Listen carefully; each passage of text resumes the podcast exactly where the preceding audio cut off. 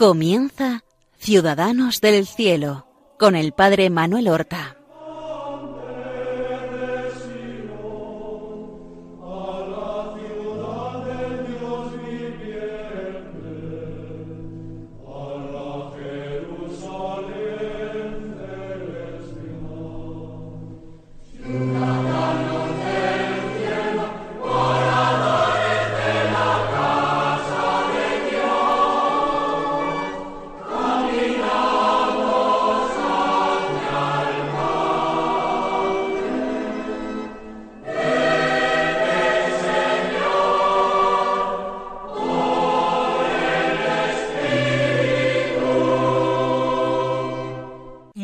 Buenos días, queridos amigos y oyentes, que sintonizáis las ondas de Radio María y que vais a escuchar un nuevo programa de la serie Ciudadanos del Cielo.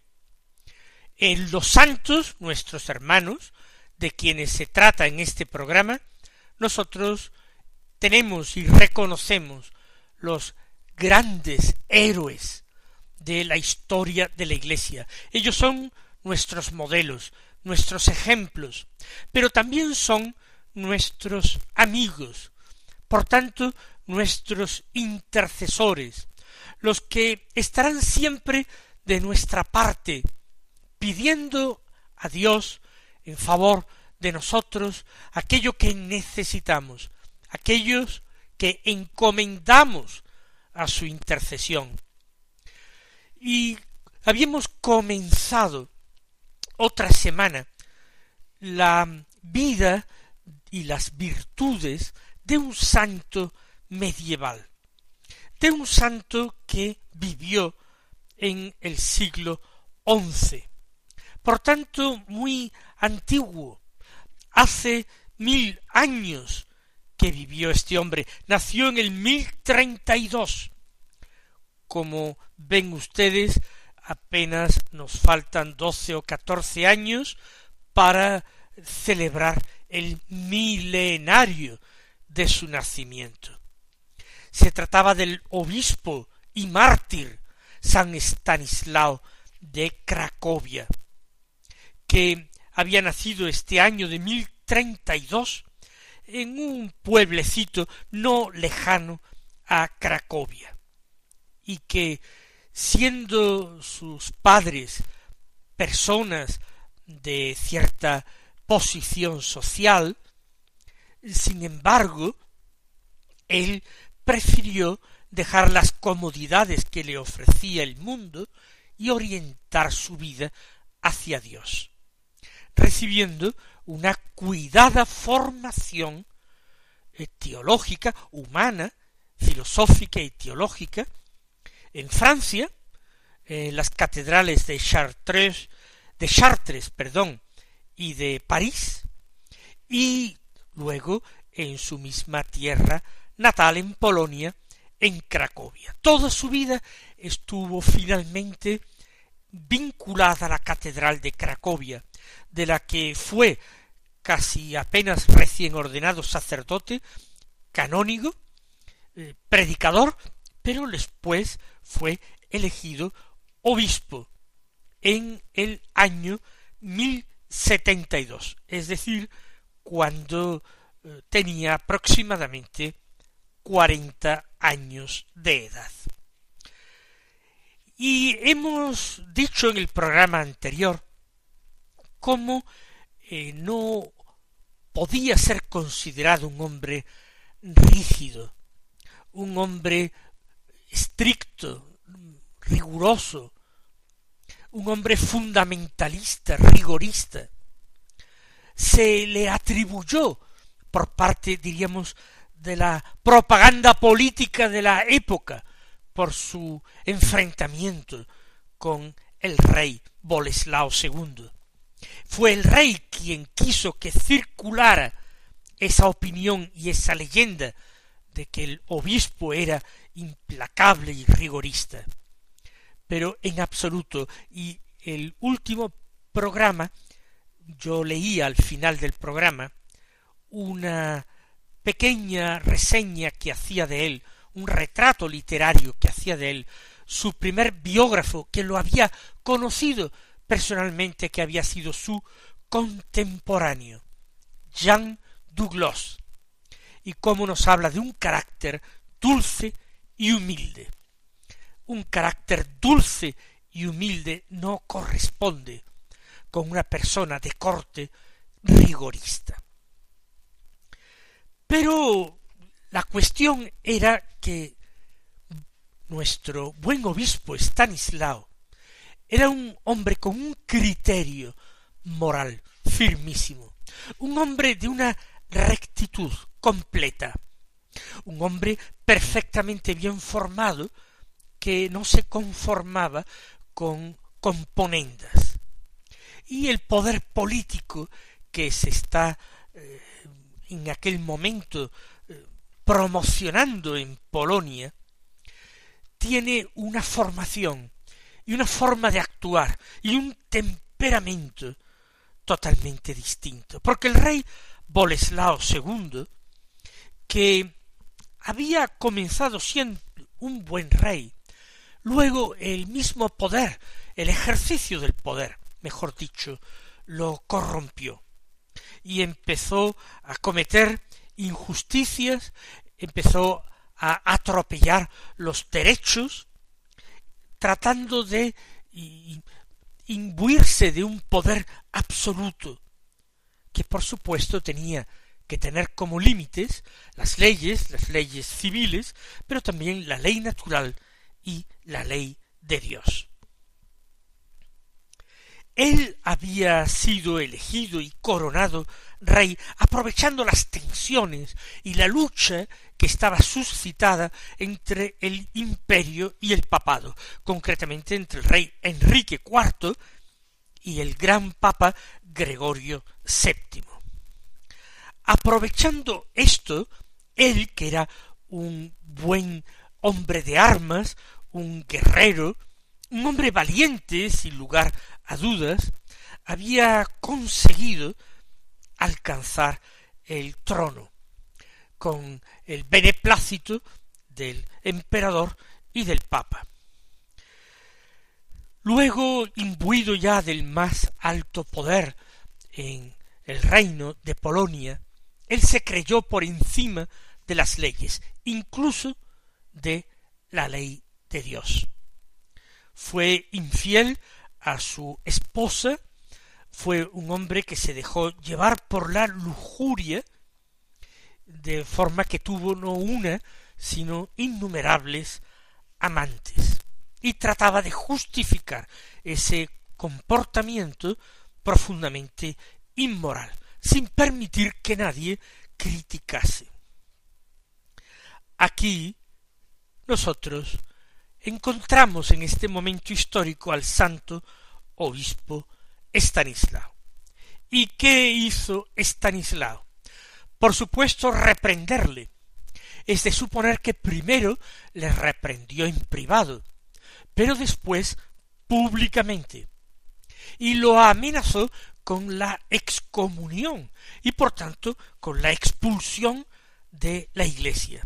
Semejante humillación no era fácilmente digerible para el monarca, que inmediatamente comienza esa contrapropaganda acusando al santo obispo de ser un hombre inflexible y rígido, como acabamos de decir hace un momento. Con los años, con el tiempo, el rey va a peor, y los vicios de la carne aumentan. Hoy día son cosas de las que casi no podemos hablar ni siquiera públicamente los católicos, pero se trata de pecados graves, de pecados contra la naturaleza, de pecados que atraen la cólera de Dios. Baste decir esto, pero el rey no se detiene ante nada, buscando, conforme digo, pasan los años, buscando nuevas satisfacciones sensuales, nuevos placeres, sin tratar de eh, moderarse y controlarse por el temor de Dios. Hay una voz que Dios le manda. En primer lugar está la voz de la conciencia, que hace que el rey no se sienta feliz, que él no se sienta tranquilo consigo mismo. Pero hay una segunda voz, la voz de Estanislao. Y el rey piensa que esa desazón profunda que siente, y esa angustia y esa falta de paz, no se debe a la voz de su conciencia, que le habla de Dios y de lo que está haciendo, que es vivir en pecado grave, sino que él lo atribuye a la voz de Estanislao. Él empieza a forjarse la idea de que si esa voz se acallara, podría ser más feliz. El rey insulta al obispo, procura a su vez humillarlo en todo lo que puede, lo afrenta frente a sus mismos diocesanos, lo desprestigia con rumores que se propalan. Y sin embargo, el obispo se mantiene firme. Y esa firmeza del obispo, unida en realidad a esa humildad, porque él no busca hacer daño ni vengarse de su enemigo, el rey, si por tal lo tuviera, sino que busca la conversión del rey y el bien de los súbditos. Eso es lo que busca el santo obispo. El rey utiliza otras armas distintas. Él tiene otro estilo completamente diferente. ¿Qué ocurre? Siempre junto a los poderosos de este mundo se junta un grupo de aduladores, de personas que viven al amparo del poder, arropados por el poder. Son los cortesanos del rey, son sus falsos amigos, que buscan decir lo que al rey le agrada, que buscan justificar los comportamientos injustificables del poderoso. Y estos se prestan a todo lo que Boleslao quiere. Más aún, lo incitan. Mientras el rey sea un hombre vicioso, ellos van a encontrar en ese apoyo que le dan de alguna manera la mejor garantía de su medrar en el reino. Así pues, impulsado por esta corte, por este grupo de cortesanos, el rey va a aceptar que se divulgue un rumor contra el obispo todavía peor.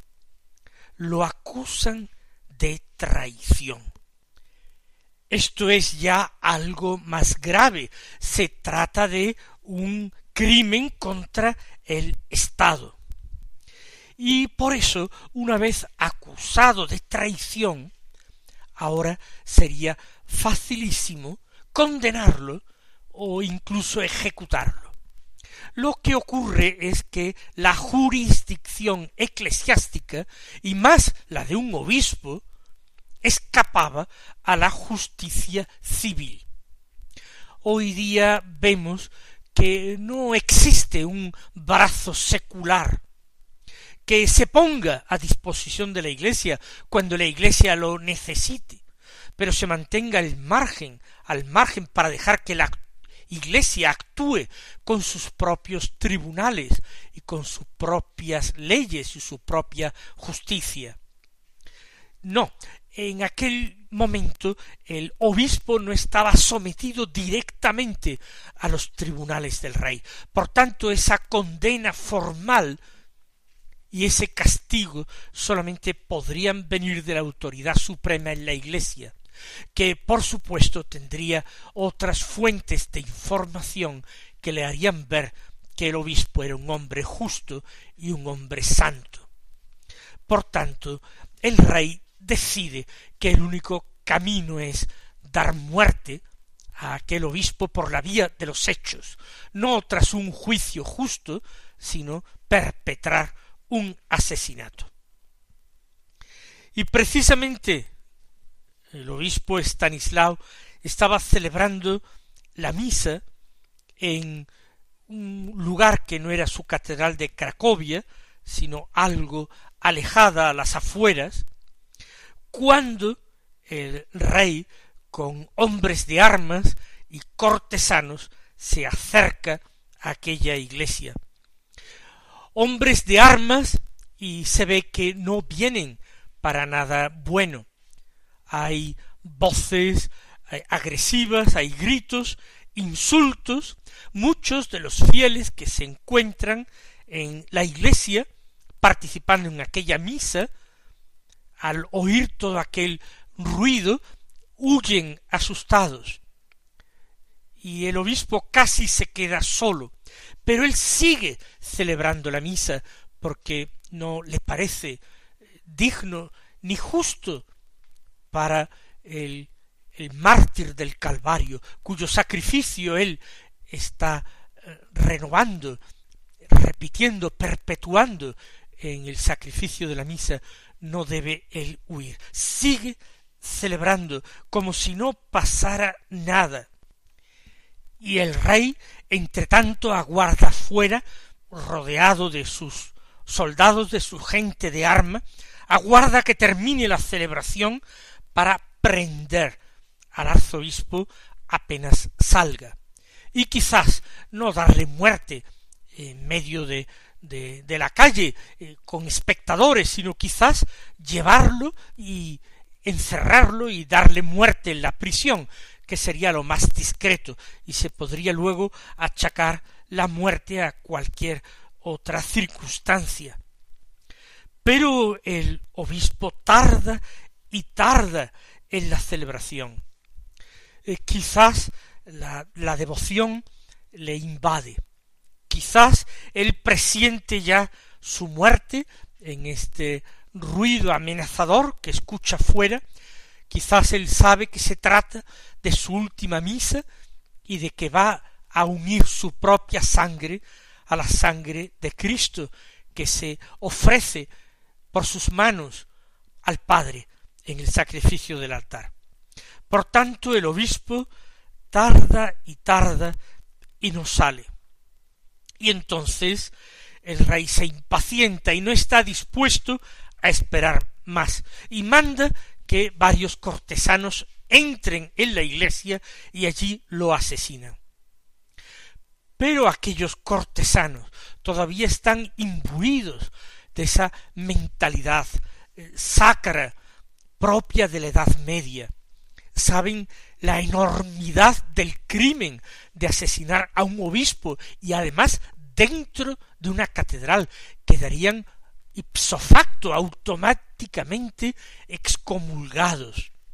Y estos cortesanos eh, no son verdugos, son personas cobardes, rastreras, aduladores, quizás han sugerido lo peor al rey, pero no se atreven ahora a obedecerle. Como no consigue hacerse obedecer por los suyos, el propio rey descabalga de su caballo y eh, saca la espada y entra en la iglesia lleno de una furia verdaderamente diabólica. Entró dando gritos, alaridos, insultos, y llega hasta el santo obispo que le sale al paso, y allí, sin más palabras, lo mata. Allí realmente sobre las losas de la iglesia la sangre del mártir se derramó como la sangre de Cristo se había vertido un día en el Calvario por la salvación de los hombres. El rey Boleslao no se quedó simplemente contento con aquel asesinato que tuvo algunos testigos de los fieles, de los pocos fieles que se habían atrevido a quedarse con su obispo dentro de la iglesia. El rey arrastró el cadáver hasta fuera. Y ahora, cuando ya el obispo yacía cadáver fuera de la iglesia, mandó Boleslao a sus cortesanos que les hirieran con sus espadas y descuartizaran el cadáver. Ya aquellos cortesanos, viendo que estaba muerto, ellos no cometían el asesinato, y además era fuera de la catedral, no profanaban el lugar santo y consagrado, entonces se atrevieron a cumplir la orden del rey. Y el cadáver quedó realmente descuartizado a las puertas de la iglesia. Se conserva todavía en Cracovia una iglesia con una capilla que supuestamente es el mismo lugar donde Estanislao fue eh, inmolado. El rey, no contento con la brutalidad de la acción, quiso que los restos del obispo se quedaran a cielo descubierto, sin que los retiraran los fieles, para que se los comieran los animales salvajes o las, las aves de rapiña. Y aquí ya entra no la historia, sino la leyenda, seguramente, porque dice que cuatro águilas aparecieron en los cielos y volaban en círculos encima del cuerpo de los restos, de los despojos del obispo, impidiendo que otros animales u otras aves se eh, cebaran en ellos.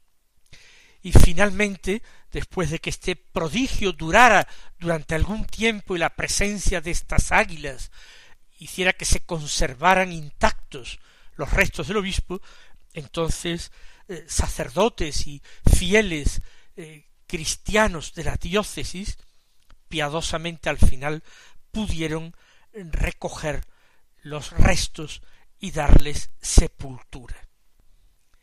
Será casi dos siglos más tarde, en mil doscientos cincuenta y tres, cuando la autoridad de la Iglesia, el Papa Inocencio IV, proceda a la canonización de Estanislao. Pero ¿qué fue del rey Boleslao? Muy sencillo. Todo el reino se estremeció ante la brutalidad del rey, porque el asesinato había tenido testigos.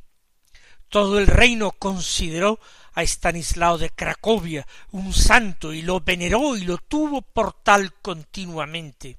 Pocas semanas después del asesinato, Boleslao fue depuesto del trono y desterrado de Polonia y murió en el exilio tristemente abandonado porque ya no tenía amigos ni seguidores.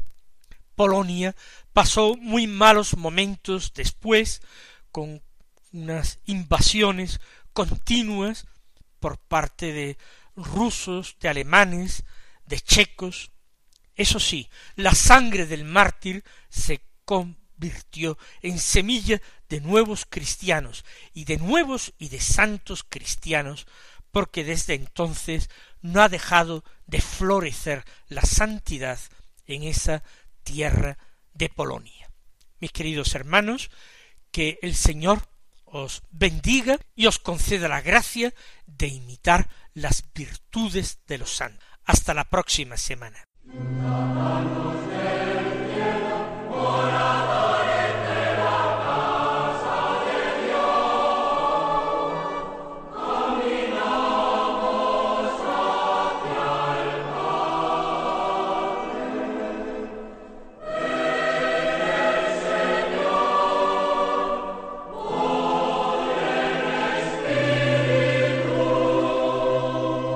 Han escuchado en Radio María Ciudadanos del Cielo con el Padre Manuel Horta.